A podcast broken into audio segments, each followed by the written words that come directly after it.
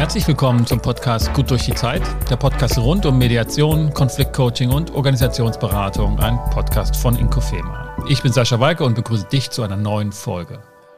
Heute geht es in der Episode um Organisationsstrategien im Hinblick auf Konflikte. Also wir packen das Thema Konfliktmanagement direkt an aus der Perspektive von Organisationen, die sich zum Beispiel Fragen stellen könnten, sollten oder auch müssen. Was bedeuten für uns als Organisation Konflikte und Konfliktpotenziale? Einerseits zwischen unseren Mitarbeitern, also in der Belegschaft und den Mitgliedern untereinander, andererseits aber auch extern hin zu Zulieferern, Kunden, Klienten oder sonstigen Stakeholdern, Öffentlichkeit, Verbände etc. Was stellen für uns Konflikte dar und wie wollen wir mit ihnen umgehen? Und welche Präventionsmaßnahmen sind sinnvoll und für uns als Organisation speziell geeignet? Diese Fragen und andere werde ich in der heutigen Sendung mit meinem Studiogast besprechen und schauen, was das auf sich hat, wenn eine Organisation das Thema Konflikte in den Blick nimmt. Ich begrüße bei mir im Podcaststudio Dr. Jörg Schneider-Brotmann, der schon einmal bei uns hier im Podcast-Studio war, also genau genommen dreimal. Ja, in den Episoden 47, da ging es um die Deal-Mediation und eine Mediation ohne Anlass eines Konfliktes. In der 56. Episode habe ich mit Jörg darüber gesprochen, welche Chancen Mediation im Sanierungs- und Restrukturierungsbereich anlässlich des neuen Starruck-Gesetzes hatte. Und wir haben auch schon mal hier zusammen mit Jürgen von Oertzen zum Thema Verhandlungs- und Verständigungsmediation gesprochen. Herzlich willkommen, Jörg Schneider-Brotmann. Hallo Jörg.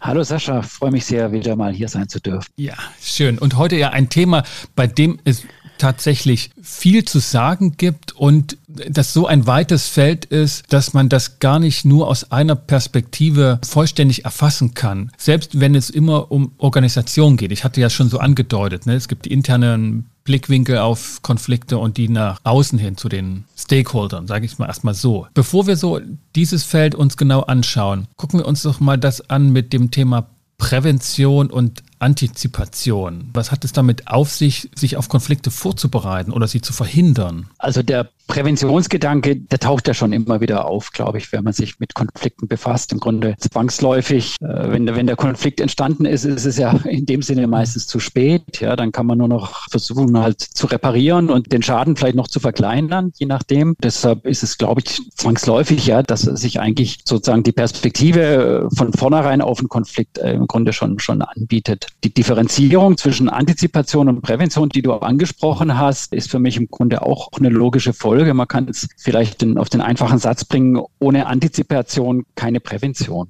Ja, also man muss halt einfach erstmal erkennen, wo, wo gibt es denn mögliche Konfliktpotenziale im Unternehmen, sei es innerhalb oder eben in Geschäftsbeziehungen mit Geschäftspartnern. Und dann erst kann man eigentlich zum zweiten Schritt gehen, nämlich präventive Maßnahmen einzuleiten, wie man damit umgehen möchte. Also wenn man vor allem mit, mit Prävention jetzt mal noch eng Verständnis an Tag legt, das zu verhindern oder klein zu halten. Wir kommen auch sicherlich nochmal zu dem Punkt, dass wir vielleicht sogar auch Konflikte nutzbar machen können, dass wir sagen können, dass solche Situationen, die sich vielleicht eskalieren könnten, wären mit einer guten Vorbereitung sogar vielleicht auch ganz in unseren Dienst zu stellen und hätten wirkliche Gewinne für uns. Aber gucken wir uns das nochmal später an. Vielleicht nochmal ein bisschen, wie du auf diese Thematik guckst, aufgrund deiner Tätigkeit und mein Blick darauf, der sich sozusagen aus einer anderen Position heraus aus ergibt. Du hast ja mehr mit der Perspektive zu tun, dass die Organisation sich mit anderen Organisationen zusammenschließt, um Geschäfte Geschäfte zu beginnen, also Geschäftsbeziehungen aufzunehmen und sozusagen eher nach außen hin die Konfliktpotenziale. Genau, so ist es ja. Ich bin ja als Anwalt tätig mhm. und als Anwalt, ich bin jetzt eben nicht, nicht Arbeitsrechtler, ja. Arbeitsrechtler befassen sich auch häufig mit unternehmensinternen Themen, sondern ich begleite Unternehmen im Grunde bei Transaktionen im, in, in ihren mhm. Geschäftsbeziehungen mit ihren Partnern, ja, sogenannte B2B-Beziehungen. Im Grunde bin ich eigentlich eher untypisch vielleicht von Anwalt oder nicht, was man mhm. sich so klassisch vorstellt, ja, dann der Anwalt, der Prozesse führt und äh, wenn eben irgendwas schiefgegangen ist, sondern ich bin tatsächlich in meiner Tätigkeit per se präventiv tätig. Ich ja. unterstütze äh, Unternehmen bei der Vorbereitung und bei der Verhandlung von Verträgen, bei großen Projekten, die ich begleite, meistens im IT-Umfeld und sagen wir, ich sag mal,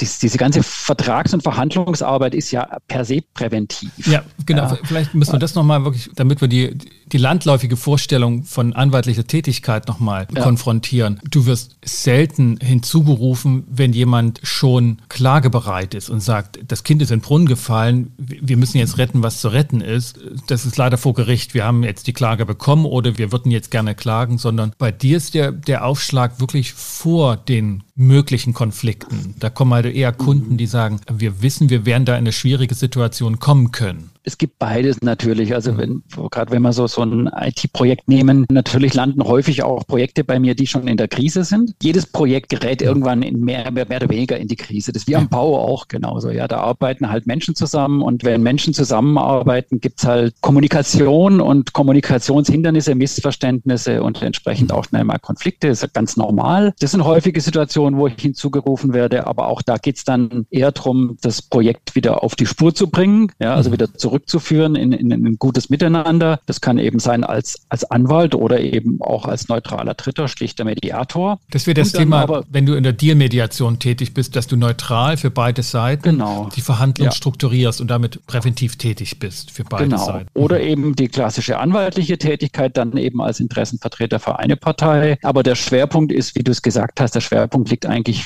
wirklich in der, in der Verhandlung, in der Vorbereitung, in der Anbahnung von Geschäftsbeziehungen. Und das ist, ich habe es vorhin vorhin schon mal gesagt, per se eine präventive Tätigkeit. Ja. Die Gestaltung eines Vertrages ist eine präventive Maßnahme, ja, weil kein Mensch braucht eigentlich ja. den Vertrag, um ein Geschäft zu machen. Ja. Den Vertrag braucht man für den Fall, dass später vielleicht doch irgendwas anders läuft, als die Parteien das antizipiert haben. Ja, und um dann einfach Regelungen ja. zu haben, diese Situation zu lösen. Ja. Das ist auf jeden Fall ein guter Punkt, ne, dass man den Vertrag anschaut als eine Präventionsmaßnahme äh, für die problematischen Situationen, die kommen können und kommen werden. Dabei fällt mir aber ein, wenn ich dich jetzt so fast auf diese Tätigkeit in der Geschäftsbeziehung zu anderen Organisationen festgelegt habe hier, dass du ja auch als Personalchef, wenn ich das noch richtig in Erinnerung habe, in der Kanzlei, die ja nicht klein ist, ja letztlich auch nach innen das Thema Prävention wahrscheinlich jeden Tag auf dem Tisch hast. Definitiv. Wir sind immerhin über 300 Mitarbeiter. Ja, natürlich ganz verschiedene Berufsgruppen, wie es halt so in Unternehmen so ist. Mhm. Ja, natürlich tauchen Konflikte auf, die man dann irgendwie angehen muss. Das meiste ist eigentlich wirklich, dass wir uns damit befassen im Rahmen der, der Personalentwicklungsplanung. Wie können wir eigentlich die Arbeitsbeziehungen so gestalten, dass diese entweder konfliktfrei verlaufen, was, was kaum möglich ist, ja, mhm. sondern dass wir aber dann potenzielle Konfliktlinien frühzeitig erkennen, das sind wir wieder bei der Antizipation mhm. und dann entsprechende äh, Maßnahmen einleiten können, um damit gut umzugehen oder um das Potenzial, was, was da drin steckt, eben auch dann nutzbar zu machen für die Organisation, ja. Und ich glaube, da, das ist dann Themenfelder, die, die dann auch in die Richtung gehen von dem, was du machst, ja. Du ja. bist ja eher innerbetrieblich tätig in deiner Tätigkeit, auch als Mediator oder Coach, mhm. ja, und da überschneidet sich das dann natürlich. So eine Personalleitertätigkeit hat ja auch ein coachendes Element in sich. Ja. Bei mir ist es tatsächlich immer die innerbetrieblichen, also nicht immer, es gibt auch Aufträge und Anfragen für Geschäftsbeziehungen, aber der Großteil der sowohl akuten Konfliktberatung als dann daraus schlussfolgernd auch Präventionsmaßnahmen und auch durchaus antizipierend die kommenden Konfliktpotenziale in den Blick zu nehmen, betrifft das innerbetriebliche Klima, also die einzelnen mhm. Rollen Tonträger und Funktionsrollen, die noch geschaffen werden können, um gut vorbereitet zu sein. Ja. Und vielleicht, und, vielleicht und erlebst, du da, erlebst du da, dass, dass der Präventions- und Antizipationsgedanke bei den Unternehmen schon verankert ist? Also verankert wäre, glaube ich, zu viel gesagt, aber es gibt natürlich gesetzliche Notwendigkeiten, um präventiv auf Konfliktpotenziale zu gehen. Wenn man sich das innerbetrieblich auch anschaut, was alles verpflichtend ist, zum Beispiel Betriebsrat, ab einer bestimmten Größe von Firmen, dem Zusammenschluss der Belegschaft. Und dann gibt es also diese Anlaufstelle für Konflikte, Schwerbehindertenvertretung, die ganzen auch Mobbing- und Suchtbeauftragten oder Gleichstellungsbeauftragten, das AGG-Gesetz seit 2006. Das und auch sicherlich noch einige mehr sind letztlich Arbeitsschutzgesetze, sind Präventionsmaßnahmen für Konfliktpotenziale. Man muss sich einfach in die Zeit zurückversetzen, als es das noch nicht gab, was dann innerhalb der Organisation los war. Gefährliche Arbeiten, ne? Chemiebetriebe ja, und, und, Co. Mhm.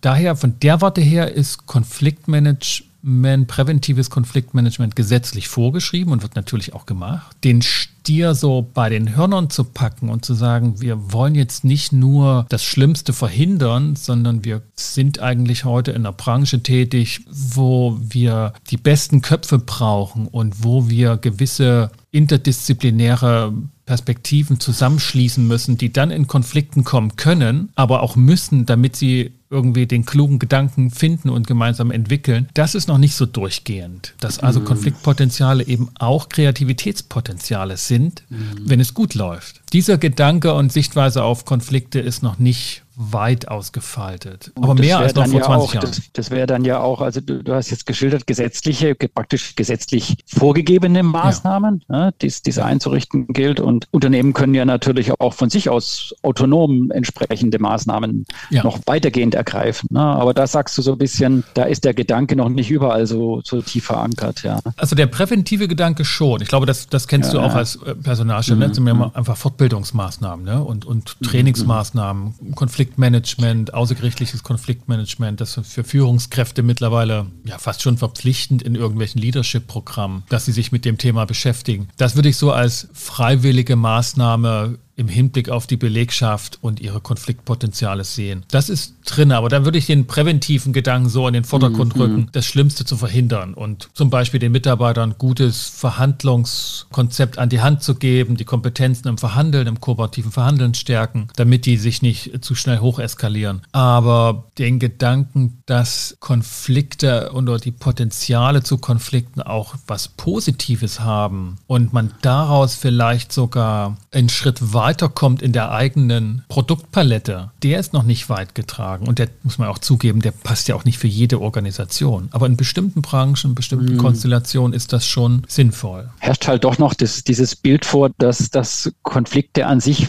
was Schlimmes sind, was es zu verhindern gilt. Ja. ja das ist ja dieser, dieser Konfliktvermeidungsgedanke, der ja nicht unbedingt trägt. Ne? Weil, wenn wir das ja. eben erkennen, dass da auch Potenziale drin stecken, dann, dann geht es vielleicht gar nicht darum, Konflikte um jeden Preis zu, zu vermeiden, sondern vielleicht geht es eben nur darum, dann die, die Eskalation von Konflikten unter Kontrolle zu halten, ja, und eben bestimmte Arten von Konflikten, dysfunktionale Konflikte, die wirklich zu Zerstörung von Beziehungen führen, eben solche Konflikte dann ja. auch zu unterbinden. Das ist noch so ein romantisches Bild von Konflikten, dass also Konflikte etwas sind, das zwischen den Personen stehen und eher so ein Sand im Getriebe darstellen und Konflikte was Schlechtes sind, also ein Makel da sind. Und wenn der weggemacht ist, wenn der Sand aus dem Getriebe geholt ist, dann sind die Menschen eigentlich harmonisch harmonisch miteinander, weil sie eben, und das ist der romantische Anteil mhm. daran, weil sie zusammengehören und weil die halt, wenn es keine Konflikte gäbe, gemeinsam dem Sonnenuntergang entgegenschauen könnten und sagen, ach, geht's uns gut so. Na, diese Idee, dass Menschen per se harmonisch miteinander können, wenn es nicht diese Konflikte gäbe. Und das ist schon weit verbreitet und steckt einfach auch, wenn man jetzt mal so lapidar sagen will, in uns drin. Dort andere Perspektive zu entwickeln und zu sagen, nee, das ist gar nicht so gesetzt, dass Menschen per se harmonisch miteinander können und Konflikte gehören tatsächlich einfach dazu und haben eine Aufgabe, haben einen Sinn, können einen Nutzen bekommen, eine Bedeutung, die eher positiv ausschaut. Das ist nicht weit verbreitet und es fällt auch schwer, wenn man sich manchmal Auswirkungen von eskalierten Konflikten Konflikten anschaut. Das ist eine sehr kontraintuitive Perspektive. Im, im, Grunde ist es, ist es ja der Gedanke, dass das ein Konflikt ein, ein, ein Indikator sein, für, sein kann von Veränderungsbedarf. Wie eine Krankheit oder ein Unwohlsein, wenn wir jetzt, wenn wir aufs Individuum schauen, ja, ein Unwohlsein, man kann nicht schlafen, man hat eine Unruhe, ja, ist häufig ja auch ein Indikator von Veränderungsbedarf. Und wenn man das auf eine organisationale Ebene überträgt, dann ist es ja im Grunde nichts anderes. Und wenn ich auf meine eigene Organisation schaue, dann kann ich eigentlich schon sagen, jetzt so zurückblickend, oftmals waren das Phasen, da hat irgendwas gegärt, ja, es hat rumort irgendwo mhm. in der Partnerschaft, ja, ein, ein, ein, Thema war so im Raum und hat so vor sich hingeköchelt und irgendwann hat man es halt angegriffen und am Schluss ist was Gutes bei rausgekommen, ja, ja. wenn man es eben angegangen ist. Im Unterschied dazu, wenn man es laufen lässt, ja, und einfach nur köcheln lässt, dann kocht es halt irgendwann über, ja. Das Kochbild, was häufig genutzt wird, das finde ich da auch passend. Zusammen was kochen ist eigentlich ja immer was Verbindendes und da kommt ja eigentlich auch was Gutes aus, außer wenn es dann hochkocht, ne, oder wenn es überkocht, ja, ja. so. Oder und da verbrennt, ich, ja. Genau, und dann verbrennt auch, ne, wo man sich auch ja, die Finger verbrennt, wenn man plötzlich guckt, ach, da steht noch was auf dem Herd. Aber das Bild trägt eigentlich auch, finde ich, weiter und trägt diesen Punkt in sich, dass man da eigentlich was Konstruktives, Neues gestaltet, etwas Nährendes auch schafft. Aber tatsächlich wird das Bild auch eher benutzt, wenn es halt überkocht. Also diese Erkenntnis dann zu übertragen, eben in Innenkonfliktmanagement, sei es jetzt innerhalb des Unternehmens oder außerhalb des Unternehmens, das ist natürlich dann schon nochmal ein zusätzlicher gedanklicher Schritt. Aber wenn man, wenn man eigentlich schaut, also Unternehmen sind ja ohnehin verpflichtet dazu, ein Risikomanagement zu betreiben, ja, ein, ein internes Risikomanagementsystem aufzubauen. Und da liegt es ja sehr nahe, dass Konflikte sind ja auch Risiken. Ja, also ein, ein, ein unternehmensinterner Konflikt, ein Arbeitskampf zum Beispiel, ja, kann zu einer erheblichen Belastung führen. Auch ein externer Konflikt, wenn ein Automobilhersteller mit seinem Zulieferer eben einen permanenten Konflikt hat, kann das gerade für den Zulieferer auch extensbedrohend sein. Ne? Also sozusagen, dass dann dieser, dieser Gedanke, dass das Konfliktmanagement eben auch ein Teil des Risikomanagements ist. Und Risikomanagement ist wiederum per se präventiv. Deshalb, ich glaube, man kann heute hier Konfliktmanagement nicht mehr in den Blick nehmen, ohne eben den mhm. antizipativen und präventiven Charakter auch mit zu betrachten. Ja. Und das hatte ich bisher auch noch nicht nicht so im Blick gehabt, wenn man sich an Teamzusammenstellungen denkt, wenn man also sagt, welches Team muss zusammengestellt werden, aus welchen Personen, dann wird auch stärker antizipierend auch die Konfliktpotenziale im Blick genommen, wenn man sich die Bereitschaft anschaut, interdisziplinär, transdisziplinär die Teams zusammenzustellen und nicht mehr sozusagen die Ordnung zu wahren. Schmidt findet Schmidtchen und stellt das Team sozusagen ganz monoton zusammen. Ne? Die verwalten dann das, was sie halt machen sollen, sondern wo man bewusst unterschiedlichste Perspektiven zusammensetzt, weil deren Auseinandersetzung das Produkt besser macht. Das finde ich ist ein Gedanke, der ist schon weiter ausgefaltet. Und wenn man den sich unter konfliktantizipierenden Perspektiven anschaut, hat man dort schon wirklich was Neues in den letzten Jahren geschafft. Und der Gedanke lässt sich auch auf, du hast jetzt die Innenperspektive angesprochen, ja. ne? der lässt sich natürlich auch auf die Außenbeziehungen übertragen. Also wenn man ein Beispiel nehmen, Verhandlungen, Vertragsverhandlungen, aus, aus meinem Tätigkeitsbereich Einführungsprojekte, Software-Einführungsprojekte, SAP, SAP, hochkom hochkomplexes Thema. Wenn es darum geht, ein Verhandlungsteam zusammenzustellen, dann war da vielleicht früher kaufmännischer Leiter dabei und dann noch vielleicht ein Jurist oder ein externer mhm. Jurist. So geht es heute nicht mehr. Ja, die, ja. die Themen sind so komplex. Also man hat Erzähl eben mal, dann. Wie, wie, wie kann man sich sowas vorstellen? Größeres Unternehmen, wir müssen unsere Software umstellen. Wir machen jetzt SAP. Du hast es genannt, wir machen jetzt SAP. Ja, ja, so. Was, was heißt das? Was muss ich jetzt beachten, um gut konfliktpräventiv zu arbeiten? Ja, also früher hat man gesagt, das ist halt eine Software, ja, da wird jetzt, da ändert sich jetzt was bei der IT, die wird halt eingekauft und eingeführt und dann arbeiten wir damit. Ja, okay, die müssen mal geschult werden, die Mitarbeiter. Da werden die Leute noch ein bisschen geschult, genau. Mittlerweile sind die Prozesse im Unternehmen eben so hochkomplex und die dann abgebildet werden durch so eine Software. Also das heißt ja nicht, nicht umsonst Unternehmenssoftware, ja, so ein ERP-System. Ich sage immer, das ist die Hauptschlagader eines Unternehmens. Erläuterung ganz kurz ERP, damit ja, das ja. auch die Zuhörerinnen wissen. Genau, ERP steht für Enterprise Resource Planning. Ja, das heißt, das Unternehmen macht seine ganzen Planungsprozesse sowohl in kaufmännischer Hinsicht, mittlerweile aber auch Produktionsprozesse werden über softwareseitig gesteuert. Hochkomplexe äh, Anwendungen sind es. Viele tausend Mitarbeiter im Unternehmen arbeiten damit. Es gibt viele verschiedene Module. Es gibt ein HR-Modul, es gibt ein Finanzbuchhaltungsmodul, manchmal 10, 20 Module. Ja, also hochkomplex. Und im Grunde muss man versuchen, alle Prozesse, die es im Unternehmen gibt, die betriebswirtschaftlich relevant sind, irgendwo in dieser Software nachher abzubilden. Das kann per se kein Standard sein, den man da einfach einführt, sondern es gibt einen Standard, aber der muss natürlich konfiguriert werden, angepasst werden. Da ist im Grunde das ganze Unternehmen involviert, mehr oder weniger. Ja, jetzt vielleicht nicht die Leute, die, die, die in der Produktion sind, ja, aber auch Produktionsprozesse müssen angeschlossen werden. Wenn ich früher wissen wollte, in einem Industriebetrieb, was ist das für ein Betrieb, dann konnte ich mir die Produktionsanlagen anschauen und die Verwaltungsgebäude. Dann später habe ich mir vielleicht das Organigramm oder so angeguckt. Und wenn du sagst, die Hauptschlagader heute ist so eine Software, wenn ich wissen will, was läuft im Unternehmen, muss ich mir das angucken und dort finde ich praktisch alles. Im Grunde ja, genau. Also natürlich sind die Prozesse im, im Außen, im Unternehmen tatsächlich auch noch da. Sie werden gesteuert und abgebildet in der Software. Mhm. Ja, und das, das einfach jetzt mal nur als, als Beispiel zu nehmen für Komplexität. Und die Entscheidung, sowas einzuführen, ist eine sehr gravierende Entscheidung, ja, weil wenn ein Unternehmen zum Beispiel bisher auf einem anderen System gearbeitet hat, dann ist es halt ein, ein Transformationsprozess Und nicht nur in informationstechnischer Hinsicht, ja, sondern tatsächlich auch für die ganzen Arbeitsprozesse. Die Software bestimmt, ja. was gemacht wird. So ist es. Ne? Und es ist eine Unternehmensveränderung, die auch den Menschen betrifft. Und das in den Blick zu nehmen frühzeitig, ist, glaube ich, für mich so, so, so, so ein Musterbeispiel eigentlich dafür, dass dieser Antizipationsgedanke greifen muss. Mhm. Ja, und, und antizipieren wäre hier welcher Gedanke? Also was würde man sozusagen antizipieren? Man weiß ja noch nicht genau, wie nachher die Prozesse abgebildet werden. Es ist eine unsichere Zukunft, so ein, so ein Einführungsprozess. Mhm. Ja. Und man muss zum einen mal muss man antizipieren, wer ist denn eigentlich beteiligt? Ja, wer sind die Stakeholder? Wen mhm. müssen wir damit mit einbeziehen in dieses Projekt, damit es nachher funktionieren kann? Ja, und das mhm. sind eben nicht nur die IT-Spezialisten, sondern das sind natürlich auch die, die Kaufleute, ja, mhm. das sind auch intern dann die Betriebsräte, auch die sogar, dann sagen, genau, also wenn es den Arbeitsplatz verändert, dann reden genau, wir mit. Richtig, genau, mhm. weil äh, so eine Software-Einführung äh, kann auch dazu führen, dass Mitarbeiter Arbeitsprozesse überwacht werden. Mhm. Das ist dann wieder mitbestimmungspflichtig nach dem Betriebsverfassungsgesetz. Mhm. Also häufig ist sozusagen ein erster Schritt, dass man erstmal eine Betriebsvereinbarung macht über die Einführung einer, einer SAP-Software oder einer anderen Software. Gutes. Beispiel sozusagen. Ja, ja. Also auch die ganze Belegschaft im Grunde ist dann mittelbar unmittelbar ja. betroffen. Und wenn wir den Punkt nochmal nehmen, weil ich nochmal diese unterschiedliche Bedeutung von Prävention und Antizipation aufgreifen möchte, denn da gibt es schon unterschiedliche auch Perspektiven auf diese Abgrenzung. Ne, also präventiv trifft im Kern die Frage, was müssen wir bestenfalls verhindern oder gut vorbereitet sein, weil das uns sonst um die Ohren fliegt. Ne? Also sonst sind die Eskalationsgefahren ja, ja. zu groß. Und Antizipationsmaßnahmen sind eher, jetzt mal von der Perspektive, die ich im Blick habe, wir wissen, da kommen Konflikte und wie können wir die gut nutzen? Und das gehe ich jetzt an.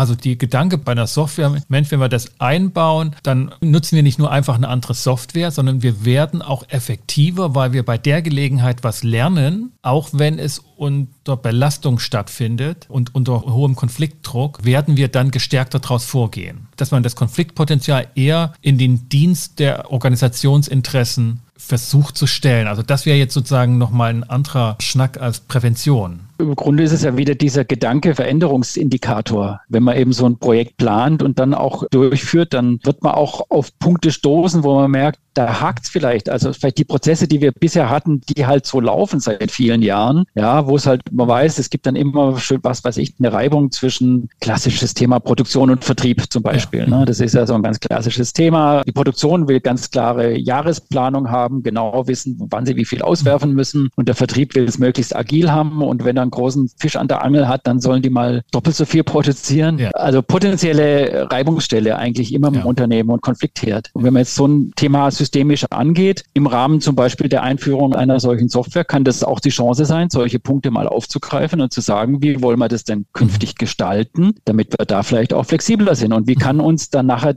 die Technik, das System helfen, das entsprechend umzusetzen. Mhm. Wir waren ja, wenn ich wieder nochmal zurückspule zu dem Punkt deiner anwaltlichen Beauftragung, dass du dort in einem mhm. interdisziplinären Team zusammengestellt wirst, wenn du als Anwalt das für eine Seite begleiten sollst. Eine Präventionsmaßnahme wäre ja aber auch das, was wir schon mal besprochen hatten, diese Deal-Mediation. Du wirst gar nicht nur von einer Seite beauftragt und sagst, hier begleite das mal so als IT-affiner Anwalt und Spezialist, sondern strukturiere unseren Verhandlungsprozess bei der Einführung dieses Programms. Was muss ein Unternehmen tun, dass da jetzt sozusagen antizipierend und präventiv eine solche Deal-Mediation in den Blick nehmen will? Kommt die alleine zu dir und beauftragt dich als Anwalt? Macht die das mit dem potenziellen Geschäftspartner? Weil du bist ja dann in dem Fall neutral. Oder kriegst du ein ja. anwaltliches Mandat? Wir hatten den Gedanken ja schon mal angesprochen in, mhm. einem, in einem anderen Podcast, erinnere ich mich. Soweit ist es noch nicht, dass die Unternehmen, also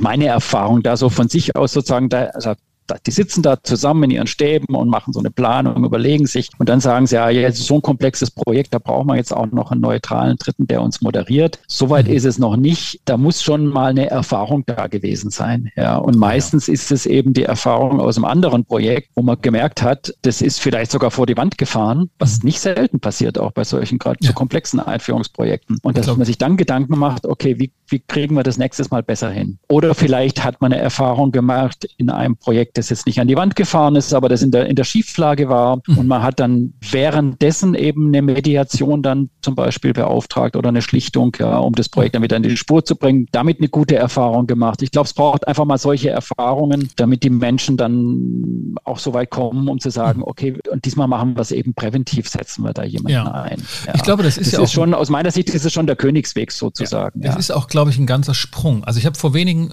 Sendungen hier mit Professor Risse, auch ein Anwaltskollege von uns, gesprochen. Der hatte das so geschildert, also sowohl von sich als aber auch von den Kollegen, wenn es zu diesem Konflikt gekommen ist und die Klage sozusagen in dem Kontext halt kurz bevorsteht, dass dann halt der Anwaltskollege, der auch Mediator und Verhandlungsexperte ist, dann als neutraler hinzugeholt wird oder empfohlen, gefragt wird, können, wollen wir das an dem Wege der Mediation durchführen. Da ist das Kind sozusagen in den Brunnen gefallen und es soll jetzt noch gerettet werden. Und hier müsste sozusagen, um präventiv tätig zu werden, entweder die Geschäftsführer selbst oder aber ne, die, die Rechtsberater, die sagen, Mensch, da gibt es einen Kollegen, den können wir holen, der wäre neutral. Da ist noch kein Konflikt da, aber wenn jetzt, was ich, unser, unser mittelgroßes Unternehmen SAP mhm. anfragt, hier, wir machen diese Dinge, wir wollen da gerne einen neutralen Prozess begleiten. Frage ich mich jetzt so, es ist ja schon fast schon sprichwörtlich SAP-Einführung. Wer auch immer das auf dem Kongress geäußert hat, dann nicken zehn andere und sagen, oh bitte hör mir auf damit. Da wäre doch der Gedanke fast schon naheliegend, mittlerweile zu sagen, äh,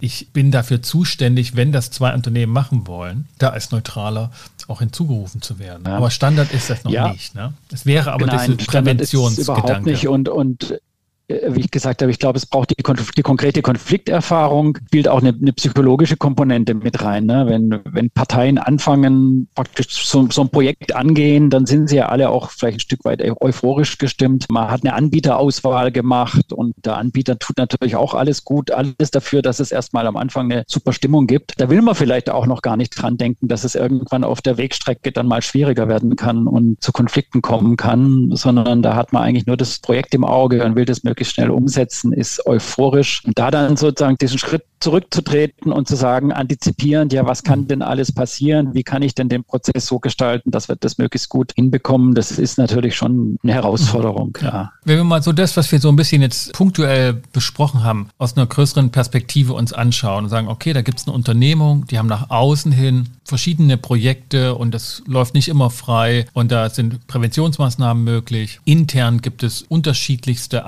Anlaufstellen, Einrichtungen, wo Konflikte, Konfliktpotenzial Signale angesprochen werden können oder aber auch schon präventiv bearbeitet werden. Wenn man das mal so in Blick nimmt und sagt, okay, eine Organisation kann sich anschauen und reflektieren unter der Überschrift, wie gehen wir mit unseren Konflikten um? Und wollen wir das mal einheitlich, systematisch angehen und aufbereiten. Wie würde das so eine Organisation machen? Ne, die sitzt ja nicht alleine am Schreibtisch und überlegt sich mal, wie sie das machen kann. Was hast du da für einen Ansatz, wenn du dir das vorstellst? Also ich glaube, der eine Ansatz, ich habe schon erwähnt, ist ja das äh, betriebliche Risikomanagement. Ja, also jedes größere Unternehmen hat eben so ein internes Risikomanagementsystem, das ja zum Teil auch geprüft werden muss, dann von den, von den Wirtschaftsprüfern. Ja, also da ist ja dann häufig schon einiges da. Da werden ja dann schon, schon Risiken evaluiert. Da gibt es entsprechende Prozesse. Und ich glaube, ein Ansatz wäre es, eben ein Konfliktmanagementsystem darin einzubinden. Dass man nicht jetzt irgendwo sagt, man muss komplett was Neues erfinden, mhm. sondern vieles gibt es ja auch im Unternehmen. Du hast es ja vorhin auch geschildert. Ja, es gibt viele Strukturen. Es gibt eine Personalabteilung, in der sogar vielleicht einige geschulte Coaches oder, ja. oder, oder Mediatoren. Organisationsentwickler und so. Ne? Organisationsentwickler, mhm. genau. Es gibt Schnittstellen zwischen den verschiedenen Abteilungen. Wir hatten ja vorhin das, das klassische Beispiel Vertrieb und, und Produktion. So einmal muss ich halt mal die Brille aufsetzen mhm. ja, und durch diese Brille des Unternehmens Unternehmen anschauen mit dem Filter sozusagen, was ist eigentlich an Konfliktmanagementstrukturen schon da. Wenn man das zusammenträgt, wird man wahrscheinlich schon feststellen, hoppla, ja, da ist, da ist ja schon eine mhm. ganze Menge da. Ja. Und, und das zu, ich sage mal, zu bündeln ist vielleicht zu viel gesagt, aber äh, zumindest mit einem Blick aufzunehmen, würdest du sagen, das ist im Risikomanagement gut angebunden, weil wenn man eben nicht mit Konflikten produktiv umgeht, dann sind das erhöhte Risiken für die Unternehmung. Ja, also ich würde sagen, das ist zumindest ein, ein Ansatzpunkt, wenn es darum geht, wenn die Unternehmen konkret sich fragen, ja, ja wo, wie können sie sowas aufsetzen? Ja, brauchen sie dafür eine komplett neue irgendwie Organisationsstruktur? Dann würde ich eigentlich sagen, nein, ihr habt ja schon euer mhm. Risikomanagement, da könnt ihr das mit, mit einbinden. Ich finde den Gedanken deshalb interessant, weil er wegführt oder, oder gar nicht so sehr einen Blick nimmt, wie häufig Konflikte betroffen oder, oder angeschaut werden, die finden zwischen Menschen statt. Ich hatte gerade Organisationsentwickler im Bereich der Personalabteilung. Dort wird am ehesten ja der Gedanke auch von Konfliktmanagementsystem durchaus gewälzt. Immer mit der Einschränkung, naja, das fehlt irgendwie die Zustimmung von ganz oben. Und dann sind wir uns irgendwie die Hände gebunden. Und wir würden gerne mehr machen für die Menschen im Unternehmen, die in Konflikten sich befinden, aber steht nicht auf der Prioritätenliste oben. Während beim Risikomanagement habe ich den Eindruck, ist tatsächlich der Ausgangspunkt, Unternehmensrisiken in Blick zu nehmen. Und ja, ich finde den Gedanken logisch konsequent. Das war mir bisher ja, noch nicht klar. Okay, ja, ja. Es gibt vielfältige Risiken. Wir haben es ja vorhin, vorhin rausgearbeitet. Ja, Un unbearbeitete Konflikte sind potenzielle Risiken, ja, unternehmensintern eben als auch, als auch extern. Wo ist denn Risikomanagement in der Regel angedockt, wenn ich äh, mal so nach Abteilungen und Organigrammen da frage? Ich kann mir das jetzt nicht vorstellen in der HR-Abteilung. Nein, nicht unbedingt. Das ist eher in, in den betriebswirtschaftlichen Abteilungen, ja. Es ist im Grunde ist es, ist es ein Querschnittthema, ja, zum, mhm. zum Risikomanagement. Jetzt kann ich wieder Bezug zur IT, mhm. gehört natürlich auch die IT-Sicherheit. Wenn so ein SAP-System die Hauptschlagader des Unternehmens ist, mhm. ja, muss ich natürlich dafür sorgen, dass das auch entsprechend sicher ist. Oder wir hören ja zurzeit viel von diesen Cyberattacken auf Unternehmen, ja, ganz massives Risiko. Mhm. Also es ist eine Querschnittsthematik, die dann in der Regel sehr weit oben angehängt abgehängt ist. Also im Grunde am Vorstand, ja, unterhalb des Vorstands. Ja. Mhm. Und ob das dann eine eigene Organisationseinheit ist oder im Grunde im Sinne einer Matrix-Organisation dann eben über verschiedene Bereiche hinweg mehr eine Betrachtungsweise ist, ja, da, da gibt es verschiedene Formen, ja. Mhm. Wir sind da ja nicht weit weg von dem Gedanken der Konfliktmanagement-Systeme oder des systematischen, programmatischen Aufbaus von Konfliktmanagement. Und dann ist in Deutschland auf jeden Fall das Viatrina-Modell sofort in den Köpfen der Kenntnis einflussreichen Beobachter. Haben die Empfehlungen gegeben? Du hast dich ja mit dem Viatrina-Modell intensiv beschäftigt mhm. und auch dort, glaube ich, nochmal studiert, dann auch in den erfahreneren Berufsjahren deiner Karriere. Ist das dort so angehängt an das Risikomanagement oder wie gestalten äh. die ihr Modell in die Praxis? Dieses ganze Viatrina-Modell beruht ja auf einer, auf einer Studienserie, die Viatrina, dort glaube ich, das, das Zentrum für Konfliktmanagement zusammen mit der PwC gemacht hat, also mit Wirtschaftsprüfern. Mhm. Und es gab dann verschiedene Berichte, ich glaube, es waren von über zehn genau. Jahre hinweg insgesamt fünf oder sechs Berichte. Genau, fünf große Studien. Ich stelle sie mit in die Shownotes, sind frei im genau. Internet verfügbar. Es sind frei verfügbar, ist schon wirklich ein, ein Fundus an, an wertvollen Informationen. Und in einem der Berichte wird auch dieses Thema äh, Risikomanagement und dieser Gedanke Konfliktmanagement als Bestandteil des, des Risikomanagements ist da eigentlich entwickelt worden und dann auch außerhalb des Komponentenmodells weiterentwickelt worden. Und der Präventionsgedanke klingt da auch an, aber ist in dem konkreten Modell, in diesem Umsetzungsmodell, wie dann entwickelt wurde von Viatrina, nicht enthalten. Also die haben damals den Präventionsgedanken dann letztlich nochmal ausgespart. Ja. Ich kann auch nur spekulieren, warum. Vielleicht war es einfach noch nicht weit genug entwickelt. Aber aus meiner Sicht ist es eigentlich, muss er, muss er zwangsläufig integriert werden. Mhm. Ja, und, und ich glaube, das wäre schon sinnvoll, sich da nochmal Gedanken zu machen, wie kann man eigentlich in ein solches Modell, sei es das Viatrina-Modell oder ein anderes Modell, diesen Präventions- und Antizipationsgedanken eigentlich wirklich integrieren. Soweit ich sehe, ist das jetzt noch nicht weiterentwickelt worden seither. Ich habe auch in kürzerer Zeit da nichts Neueres dazu entdeckt oder würde auch jetzt so eher vermuten, dass jetzt so eine Zeit von Praxis anberaumt ist. Also diese Studien waren ja nicht nur akademisch begleitet, sondern sie sind auch stark theoretisch gebaut worden. Man hat sich natürlich die Wirtschaft angeguckt. Das war schon auch im Nachgang ein wirklich ein Informationsfundus über deutsche Wirtschaft. Ist ja auch kombiniert mit dem Roundtable für Konfliktmanagement. Aber hatte jetzt eher ja. so den Eindruck, dass man jetzt so in den letzten Jahren in der Testphase, ich glaube 2015 war die letzte Studie, war eine Testphase, Versuchsphase. Und ich würde sagen, die Ergebnisse so, die vielleicht der ein oder andere Unternehmung damit gemacht hat, sind jetzt zumindest nicht sehr beworben publiziert worden, sondern ja, vielleicht ist da auch eine Phase der Ernüchterung eingetreten. Aber das wäre, wäre spannend, mal nachzugucken. Interessant, da mal reinzuschauen. Ja. Ich weiß schon, dass, dass verschiedene Unternehmen in dem Roundtable mhm. da weiterhin aktiv sind. Wie weit die jetzt dieses Modell eingeführt haben, eins zu eins, das kann ich nicht beurteilen. Und mhm. wie weit da vielleicht auch in der Praxis dann schon mal der Präventionsgedanke dann, dann zum mhm. Tragen gekommen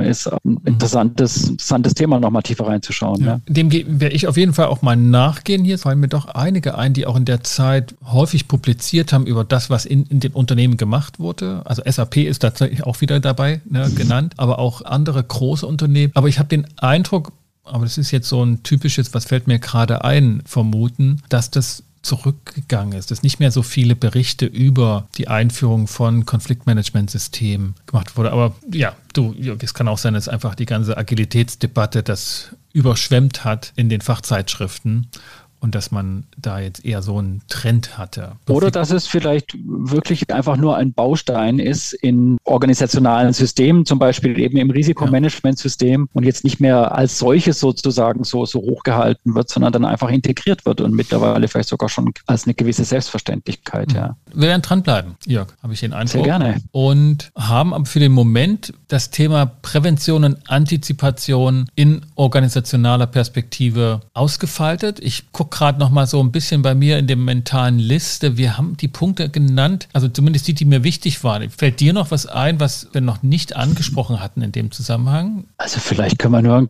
kleinen Hinweis noch geben. Hm. Wenn jemand das Thema ein bisschen noch mal vertiefen möchte, wir haben ja dazu kürzlich was veröffentlicht, auch ein Beitrag das in, der, in der Konf Konfliktdynamik. Da geht es im Grunde auch um die Themen. In der Literaturliste wird der stehen. Das ist auf jeden Fall unser Aufsatz aus kürzerer Zeit. Ja, Jörg, vielleicht noch ein Punkt, der mir da einfällt. Wenn wir das im Risikomanagement andocken, sind wir ja schon in einem Bereich, wo sehr stark zahlenorientiert gearbeitet wird und dass es gut auch messbar ist, was die Konfliktprävention bringt im Vergleich zu früher oder ohne dieses Management. Aber Konfliktmanagement hat ja auch Bereiche, die schwerer messbar sind oder eben kaum messbar, so die zwischenmenschlichen Töne, die sich dadurch verändern können. Wie ist das abgebildet? Kann man das überhaupt abbilden, wenn man sich als Unternehmung das auf die Fahnen schreibt, präventiv antizipieren, Konflikte in Angriff zu nehmen? Ja, du, du sagst natürlich, also Konflikte sind ja nicht zwischen irgendwelchen, um jetzt mal in der Sprache der IT zu, zu, zu bleiben, ja, zwischen irgendwelchen Programmen, sondern Konflikte entstehen zwischen Menschen. Ich glaube, das direkt zu messen ist schwer möglich. Es gibt natürlich Faktoren, es gibt Indikatoren, ja. Wenn man im Unternehmen die Fluktuationsrate zum Beispiel betrachtet, je höher die Fluktuationsrate, da kann man eben dann doch deutlich draus schließen, es stimmt irgendwas nicht im Unternehmen. Ich glaube, das ist ein, ein deutlicher Indikator, ja. Oder in den, wenn man in die Außenbeziehungen des Unternehmens gehen. Ja, wenn halt viele Projekte scheitern, Vertragsbeziehungen immer wieder abgebrochen werden, ja, vielleicht Kündigungen von Seiten Kunden erfolgen, da merkt man dann vielleicht auch, jetzt mal abgesehen von, von rein, rein technischen Gründen, dass die Produkte nicht funktionieren, ja, aber mhm. häufig geht es um Zusammenarbeitsthemen. Ja, und wenn Zusammenarbeitsthemen eben dazu führen, dass solche Beziehungen abgebrochen werden oder verschlechtert werden, dann glaube ich, ist das schon wieder was Messbares, ja, ein deutlicher Indikator. Mhm. Ja, also, also, man muss sozusagen für die Zahlen sorgen, die diese Fragen abbilden. Also weshalb ist das nicht fortgeführt worden oder weshalb hast du gekündigt oder weshalb äh, ist der Krankenstand zu hoch? Das gehört dann praktisch mit ins Risikomanagement hinein, nicht nur die Frage, wie hoch wäre das Risiko, wenn, sondern auch, wie konnten wir es absinken durch entsprechende Feedback-Instrumente, um zu wissen, wie geht es den Leuten. Ja, oder genau in externen Beziehungen, also wenn wir bei dem Zulieferer bleiben, mhm. äh, der vielleicht abhängig ist äh, von einem großen Hersteller, ja, dem mhm. er zuliefert, der muss natürlich in seinem Risikomanagement schon betrachten, wie ist das Risiko, wenn ich diesen Auftraggeber verliere. Und dann kann man eben dann die Stufe tiefer gehen und sagen, was muss ich dafür tun, dass ich den Auftraggeber behalte. Ja, und da sind mhm. dann eben neben den qualitativen Themen äh, der Produkte eben spielt dann die Qualität der Zusammenarbeit eine große Rolle und die mhm. Beziehungsgestaltung. Mhm. Ja, und da sind wir dann wieder auf der Ebene eines antizipativen und präventiven Konfliktmanagements, ja. der sich nicht in Zahlen fassen lässt, direkt eins zu eins. Ja. Das heißt, damit müsste man dann auch gleichzeitig die eigenen Informationsflüsse kreieren und die sind nicht per se da, aber es ist machbar, es ist generell möglich, Indikatoren dafür zu finden. So ist es, mittelbare Indikatoren, ja. Gut, Jörg, damit sind wir am Ende unseres Gespräches. Wir haben Konfliktmanagement aus Organisationsperspektive uns angeschaut, speziell und vertiefter Präventions- und Antizipationsmaßnahmen. Das war hochinteressant. Vielen Dank, dass du wieder mit hier im Studio dabei warst und deine Perspektive auf diese Problematik dargestellt hast denn die unterscheidet sich doch nochmal, als wenn man rein intern das nur anschaut. Ja, vielen Dank, Sascha. Ich fand es auch wieder spannend und anregend, mich mit dir auszutauschen. Und es ist ja immer weiterführend, wenn man einfach verschiedene Perspektiven zu einem bestimmten Thema zusammenführt, ja. Und trotzdem aber merkt, im Kern geht es um die gleichen Punkte. Und ich glaube, das ist im Konfliktmanagement auf jeden Fall so, ja. ja. Vielen Dank. Gerne. Und vielleicht kriegen wir wirklich den, ne, einen zweiten oder einen dritten Teil zu unserem Aufsatz, zu unserem Beitrag hin. Das war jetzt schon für den ersten Beitrag, wo wir diese Antizipations- und Präventionsmaßnahmen beschrieben haben, gelungen, diese unterschiedlichen Perspektiven zusammenzuführen. Und ich habe den den Eindruck so ein bisschen bei den Themen, dass wir da nochmal vertiefter einsteigen werden und auch uns in der wissenschaftlichen Auseinandersetzung präsentieren werden. Sehr gerne, wir bleiben dran. Ja. Ciao. Gut. Tschüss. Das war mein Gespräch mit Rechtsanwalt und Mediator Jörg Schneider-Brotmann. Wenn dir diese Episode und der Podcast gefallen hat, dann hinterlasse doch ein Feedback und eine kleine Bewertung auf Apple Podcast oder Google Business unter Incovema. Empfehle den Podcast weiter und abonniere dir auf jeden Fall diesen Podcast, damit du keine Folge mehr verpasst. Für den Moment bedanke ich mich, dass du wieder mit dabei warst und verabschiede mich mit besten Wünschen. Bis zum nächsten Mal. Komm gut durch die Zeit. Ich bin Sascha Weige, dein Host von Incofema, dem Institut für Konflikt- und Verhandlungsmanagement in Leipzig und Partner für professionelle Mediations- und Coaching-Ausbildungen. Thank you.